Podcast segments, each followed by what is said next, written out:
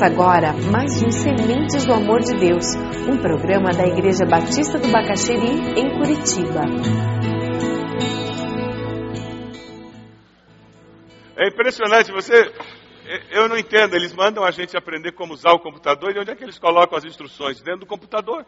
Se eu soubesse mexer no computador, eu não, não, aí eu não precisava mexer nas instruções, né? Mas é muito difícil você lidar com coisa nova. E muitos de nós por várias razões, ou por uma questão de personalidade, ou porque nós tivemos alguma experiência ruim de ter dificuldade para aprender e alguém ter esmagado a nossa autoimagem no processo de aprendizagem. Então a gente prefere não aprender para não correr o risco de alguém nos, nos xingar de burro ou, ou, fazer uma avaliação errada de no, nossa. Então, por várias razões, alguns de nós escolheu que eu sei o que eu sei e pronto, e eu vou morrer sabendo o que eu sei.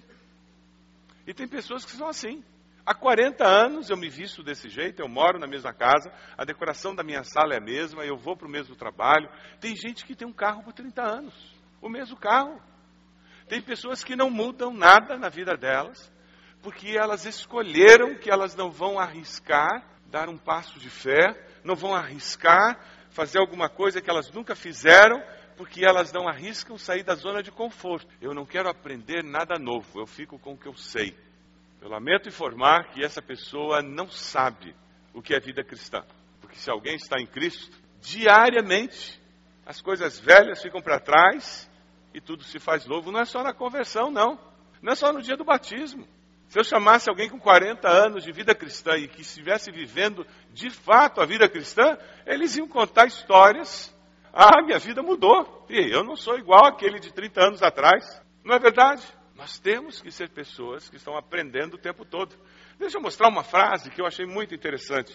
Pesquisando essa mensagem, encontrei essa frase e ela ficou comigo. Todos nós podemos aprender com todo mundo, todo o tempo. E todo mundo, todo o tempo, pode aprender, sobretudo, com Deus. Deixa lá, deixa a frase lá, que essa aí é daquelas frases que você tem que ler e pensar. Vamos ler juntos? Todos nós podemos aprender com todo mundo, todo o tempo. Você concorda com isso? Concorda com essa primeira parte? Eu, independente da situação financeira, cultural da pessoa, eu sempre posso aprender alguma coisa com alguém. Quem trabalha com criança sabe que a gente aprende com criança. Quem trabalha com idoso sabe que a gente aprende com idoso. A gente aprende com qualquer pessoa, desde que nós tenhamos um coração ensinável. Ou seja, eu esteja disposto a aprender com as pessoas. E a segunda parte do texto diz: e todo mundo, todo o tempo, pode aprender sobre tudo com Deus. Você concorda com essa segunda parte? Porque Deus sabe todas as coisas. Deus conhece todas as coisas. Então não tem assunto que seja difícil demais para Deus. Então qualquer pessoa, seja alguém que ama filosofia ou alguém que não suporta filosofia, seja alguém que tenha dúvidas existenciais ou alguém que não tenha dúvidas existenciais, pode aprender com Deus. E nós vivemos com essa segurança. Então, se eu me relaciono com Deus que sabe todas as coisas, o que, que eu preciso ter? Um coração ensinável. Grande problema do ser humano é quando o coração dele não é ensinável. É quando eu cheguei à conclusão que eu sou esperto. Eu estou dando aula para Deus. E às vezes acontece isso. Eu dou aula em faculdade e é muito comum o aluno, quando está chegando no final da faculdade, ele começar a achar que ele é professor de Deus e Deus que se cuide. Porque agora ele é bom, ele está se formando, né? Afinal de contas, quando você termina terceiro grau, você é bom. É aquela história, você sabe tão pouco que você acha que sabe. Quanto menos você sabe, mais você acha que sabe. Você domina um, um microcosmos do conhecimento e você pensa que aquele microcosmos é o cosmos inteiro. E porque você sabe muito daquele microcosmos, você se ilude achando que descobriu a razão do universo. Como você não sabe que existe o resto, então você tem convicção que o universo é aquilo. O grande segredo na vida é manter um coração ensinável para aprender com os outros e aprender com Deus. Eu preciso viver aprendendo com os meus irmãos através de relacionamentos saudáveis e eu preciso viver aprendendo do meu Deus através de um relacionamento saudável com Ele. Aí você vai entender tudo o que acontece nessa igreja. Por que de células, grupos do MIC, por que, que nós temos vários eventos, por que, que nós enfatizamos convivência, relacionamentos entre os irmãos. Aí você vai entender por que, que a gente insiste para você ler a Bíblia num ano, participar de grupos de estudo bíblico, nós insistimos para que você memorize textos, nós levamos seus filhos a memorizar, textos, queremos que você estude a palavra. Por quê? Porque nós temos que conhecer a palavra, fortalecer nosso relacionamento vertical, participar de reunião de oração, fazer jejum. Por quê? Porque quanto mais eu conheço esse Deus, mais eu conheço o Deus que conhece tudo. E como ele conhece tudo, ele tem como manifestar essa plenitude dentro da minha finitude. Abra sua Bíblia lá em Hebreus 12, de 1 a 4. Hebreus 12, de 1 a 4. A palavra do Senhor nos diz assim: Portanto, também nós, uma vez que estamos rodeados por tão grande nuvem de testemunhas, livremos-nos de tudo que nos atrapalha e do pecado que nos envolve, e corramos com perseverança a corrida que nos é proposta, tendo os olhos fitos em Jesus, autor e consumador da nossa fé. Ele, pela alegria que lhe fora proposta, suportou a cruz, desprezando a vergonha, e assentou-se à direita do trono de Deus. Pensem bem naquele que suportou tal oposição dos pecadores contra si mesmo, para que vocês não se cansem nem desanimem. Na luta contra o pecado, vocês ainda não resistiram até o ponto de derramar o próprio sangue. O batismo é o símbolo do começo dessa corrida, da vida cristã, dessa maratona. Aqueles que viviam no primeiro século recebem essa carta do escritor de Hebreus e ele está dizendo: Meus irmãos, vocês estão sendo perseguidos, desprezados, sofrendo as consequências da vida cristã, mas não desanimem, não deixem que essas privações e provações tirem de vocês a alegria de servir a Cristo. Alguns deles estavam dispostos a simplesmente abandonar a fé. Alguns deles queriam voltar às práticas antigas que eles tinham como judeus, dizendo, pelo menos quando nós vivíamos fazendo aquelas coisas, nós não sofríamos tudo isso. Não queremos aprender nada novo, não queremos aprender sobre esse novo caminho, porque eles estavam querendo fugir das dificuldades que surgiram por seguirem a Cristo Jesus. Eu gostaria de que nós estivéssemos refletindo no começo do versículo 1 apenas, apenas desse pedacinho. Versículo 1 nos diz, portanto, também nós, uma vez que estamos rodeados por tão grande nuvem de testemunhas. Eu queria destacar dois aspectos dessa parte desse versículo. O texto nos fala de uma grande nuvem de testemunhas. O que seria uma grande nuvem de testemunhas? Ora, se você olha o capítulo 11, você vai descobrir o que acontece. Dê uma olhadinha aí. Capítulo 11 de Hebreus, ele está carregado de pessoas, cheio de pessoas que pela fé serviram a Deus, que enfrentaram todo tipo de provação para serem fiéis a Deus e descobriram que Deus é fiel e você tem um capítulo inteiro de heróis da fé. Uma nuvem de testemunhas significa uma multidão de pessoas que têm uma unidade em seu testemunho. Uma multidão de pessoas que, pela fé, viram Deus agindo, que experimentaram o mover de Deus na sua vida. É muito interessante, porque nós brasileiros, quando pensamos em pessoas que já morreram, é muito comum pensar que elas estão lá em cima, olhando por nós e para nós, né?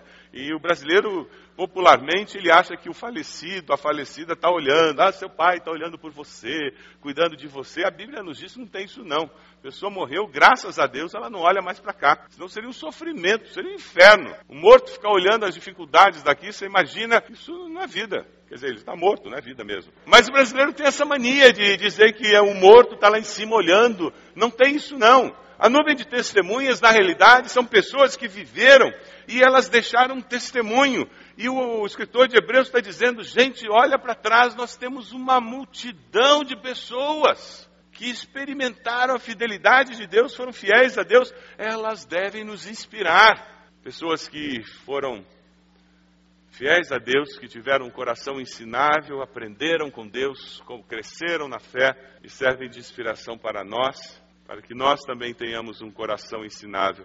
Meu querido, se você sofre de excesso de autoconfiança e acha que manda na sua vida e controla tudo, lamento informar, você não tem controle nenhum.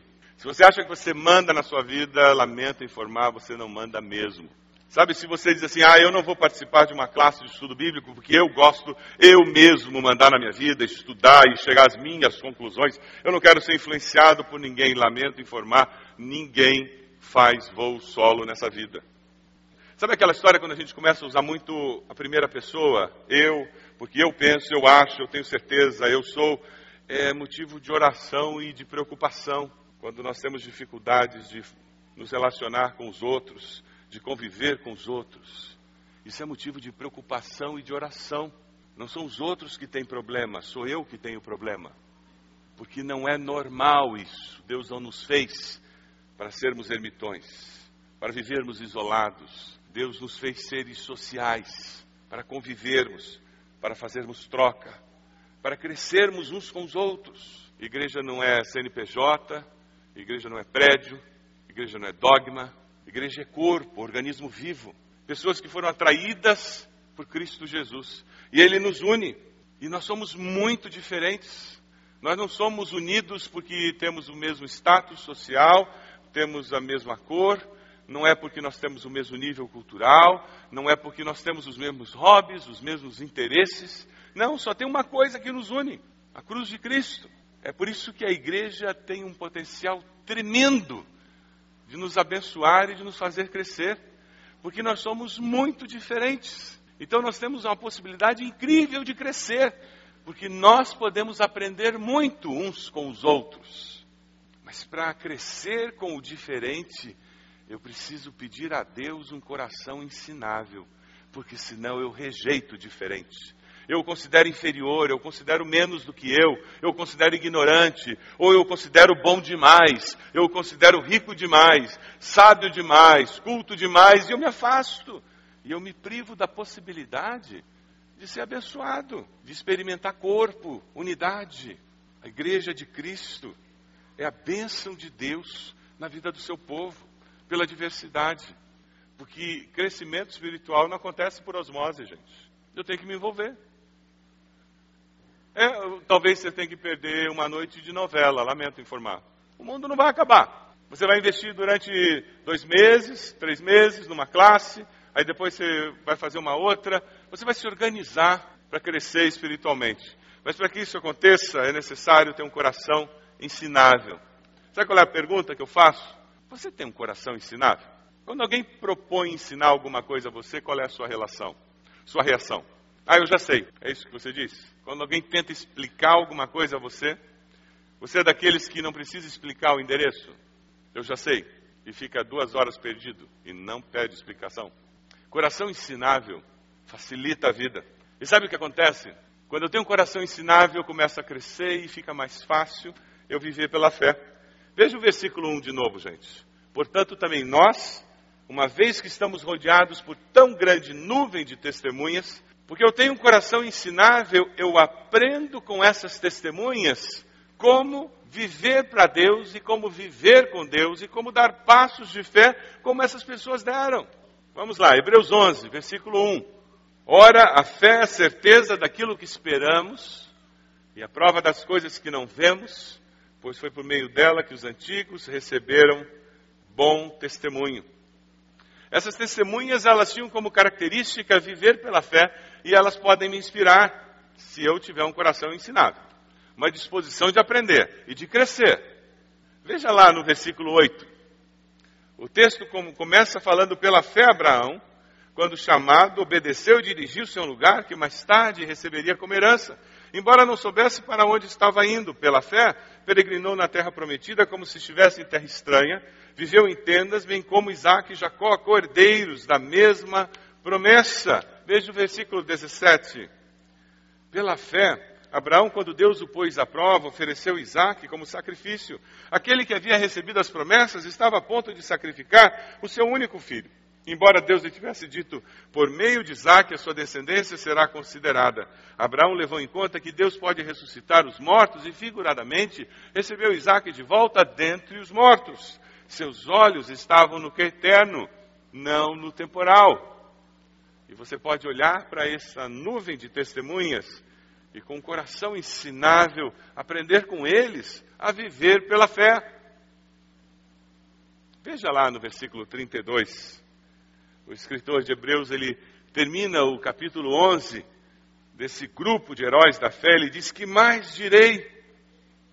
Eu não tenho tempo para falar de Gideão, Baraque, Sansão, Jefté, Davi, Samuel e os profetas, os quais pela fé conquistaram reinos, praticaram justiça, alcançaram o cumprimento de promessas, fecharam a boca de leões, apagaram o poder do fogo, escaparam do fio da espada, da fraqueza, tiraram força, tornaram-se poderosos na batalha e puseram em fuga exércitos estrangeiros. Houve mulheres que pela ressurreição tiveram de volta os seus mortos. Uns foram torturados e recusaram ser libertados para poderem alcançar uma ressurreição superior. Outros enfrentaram zombaria, açoites. Outros ainda foram acorrentados e colocados na prisão, apedrejados, cerrados ao meio, postos à prova, mortos ao fio da espada. Andaram errantes, vestidos de pele de ovelhas e de cabras, necessitados, afligidos, maltratados, mas perseveraram pela fé. E hoje nós podemos olhar para trás e dizer: Deus me ensine a confiar no Senhor como eles confiaram. Todos nós temos uma nuvem de testemunhas que habita na nossa mente. Todos nós. Olhamos para trás e nos lembramos de pessoas que nos inspiram, nos desafiam. Na nossa lista de testemunhas que nos inspiram e desafiam, nós encontramos personagens bíblicos.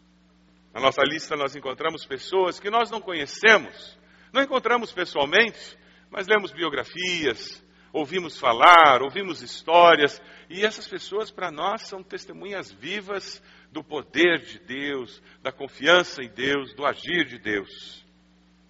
Nós temos testemunhas que nós conhecemos pessoalmente, mas que já morreram, não estão mais conosco. Pessoas cujas vidas, quando vem à nossa memória, aquecem o nosso coração, nos inspiram, nos desafiam a confiar em Deus. E nós temos algumas testemunhas que ainda estão vivas. Nós conhecemos, essas pessoas são bênção na nossa vida, nos inspiram, nos desafiam a confiar em Deus e ainda estão no nosso meio. Deixa eu compartilhar com vocês a minha lista Personagens bíblicos, para mim, eu sou apaixonado pelo profeta Elias. Eu já li várias vezes a história de Elias, tudo quanto é livro que sai da história de Elias, eu compro, eu leio. Se tem um filme de Elias, eu, eu assisto. Eu sou apaixonado por Elias. Eu não sei quantas mensagens eu já preguei sobre Elias. Eu gosto de Elias e o que eu gosto mesmo é do monte lá do Carmelo. Aquele negócio do fogo descendo do céu, eu sou apaixonado. Efeitos especiais a lá Spielberg, assim, pega fogo em tudo. Acho genial aquilo.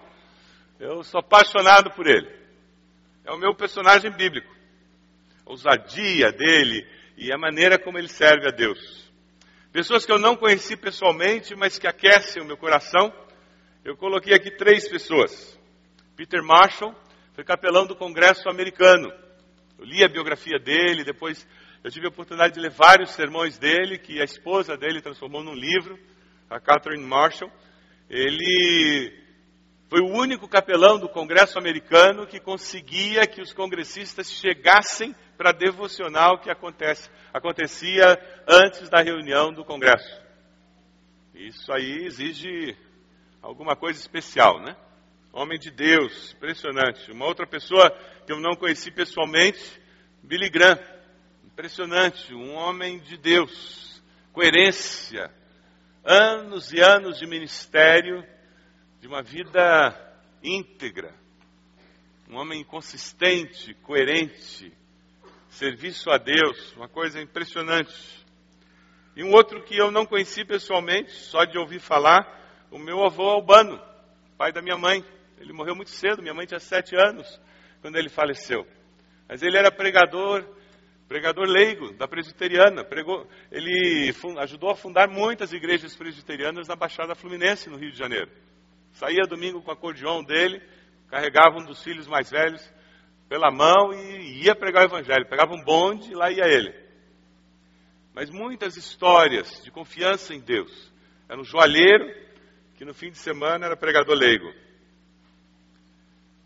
Pessoas que eu conheci e morreram, que faz parte da minha nuvem de testemunhas, eu coloquei aqui, poderia ter colocado vários, eu coloquei o pastor Bob Hamilton. Durante os cinco anos que eu estive nos Estados Unidos, sete anos, Eu tive o privilégio durante cinco anos trabalhar com ele. Quando nós plantamos a, a missão hispana, a igreja hispana, ele era o pastor da igreja americana. Foi um outro seminário trabalhar com Bob Hamilton. Homem de Deus, homem de oração. Amava os livros e a oração. Ele me ensinou muito sobre a, a possibilidade de conciliar as duas coisas.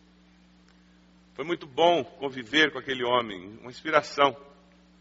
E eu coloquei aqui no, na testemunha, na minha nuvem de testemunhas, uma pessoa que eu conheci, conheço e que ainda está vivo, o pastor Marcílio Teixeira.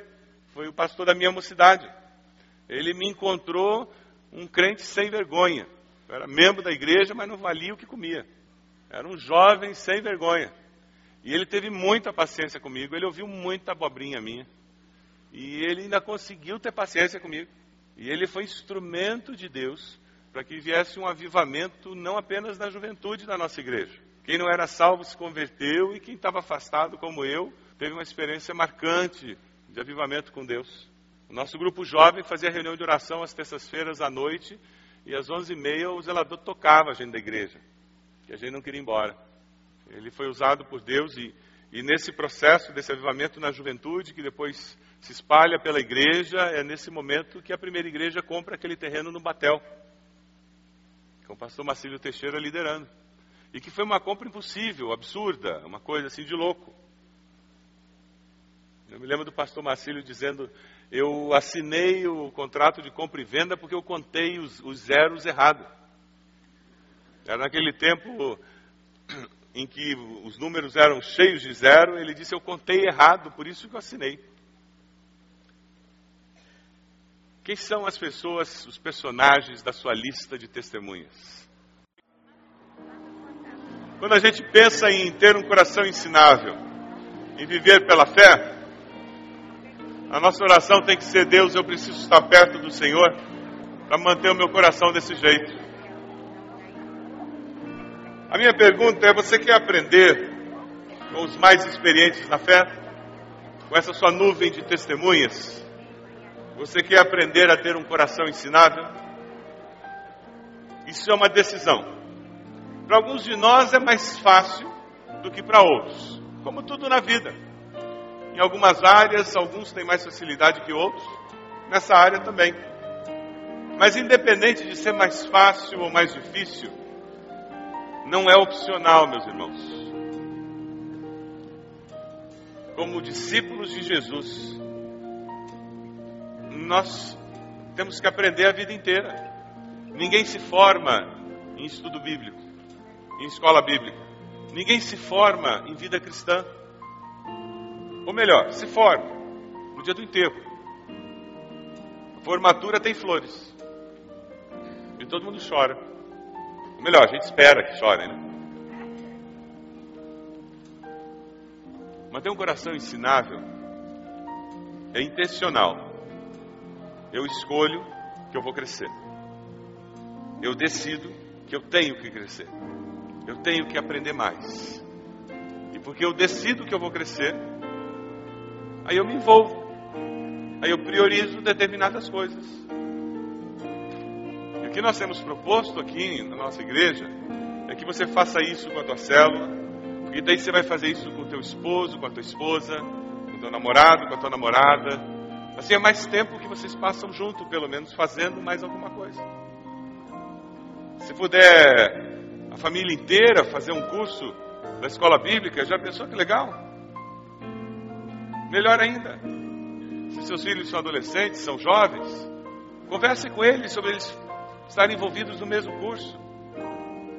Que demais. Família junta, trabalhando no mesmo tema, crescendo. E isso vai gerar tempo em família. A proposta é crescer. Primeiro desafio, a vitória é de quem tem um coração ensinável. Você quer ter? Qual a sua resposta? Segundo desafio, seus olhos estão no que é eterno ou temporal? Você não consegue dar passos de fé? Você não consegue sair da zona de conforto? A vitória é de quem vive pela fé. E quem vive pela fé corre riscos, muitas vezes está em situações desconfortáveis, muitas vezes é mal entendido, mas é pela fé. E porque eu estou aprendendo, eu corro riscos. Quem sabe amanhã você tem que tomar uma decisão que envolve riscos. E você tem que. Busca Deus. E se o Espírito de Deus confirmar no seu coração, usar pessoas, palavra, testificar com o teu espírito que você deve dar o passo de fé, vai embora. Espere mais não. Compartilhe com irmãos que vão orar por você, para que essa decisão seja uma, oração, uma decisão de fé. Se você aceitar o desafio de Deus de dar algum passo de fé, de viver pela fé, olhando para o sobrenatural, para o eterno, se você aceita o desafio de Deus de ter um coração ensinável, de matricular-se num desses grupos, falar com a sua célula para vocês se envolverem num desses grupos, com a tua família para vocês crescerem, você vai começar a orar, pedindo que Deus faça uma obra na sua vida, na sua família, na sua célula.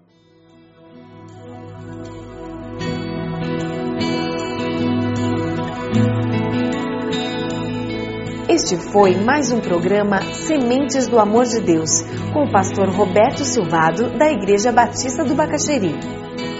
Se você deseja obter cópias dessa mensagem, ligue para 33630327 ou envie um e-mail para radio@ibb.org.br informando a data da mensagem.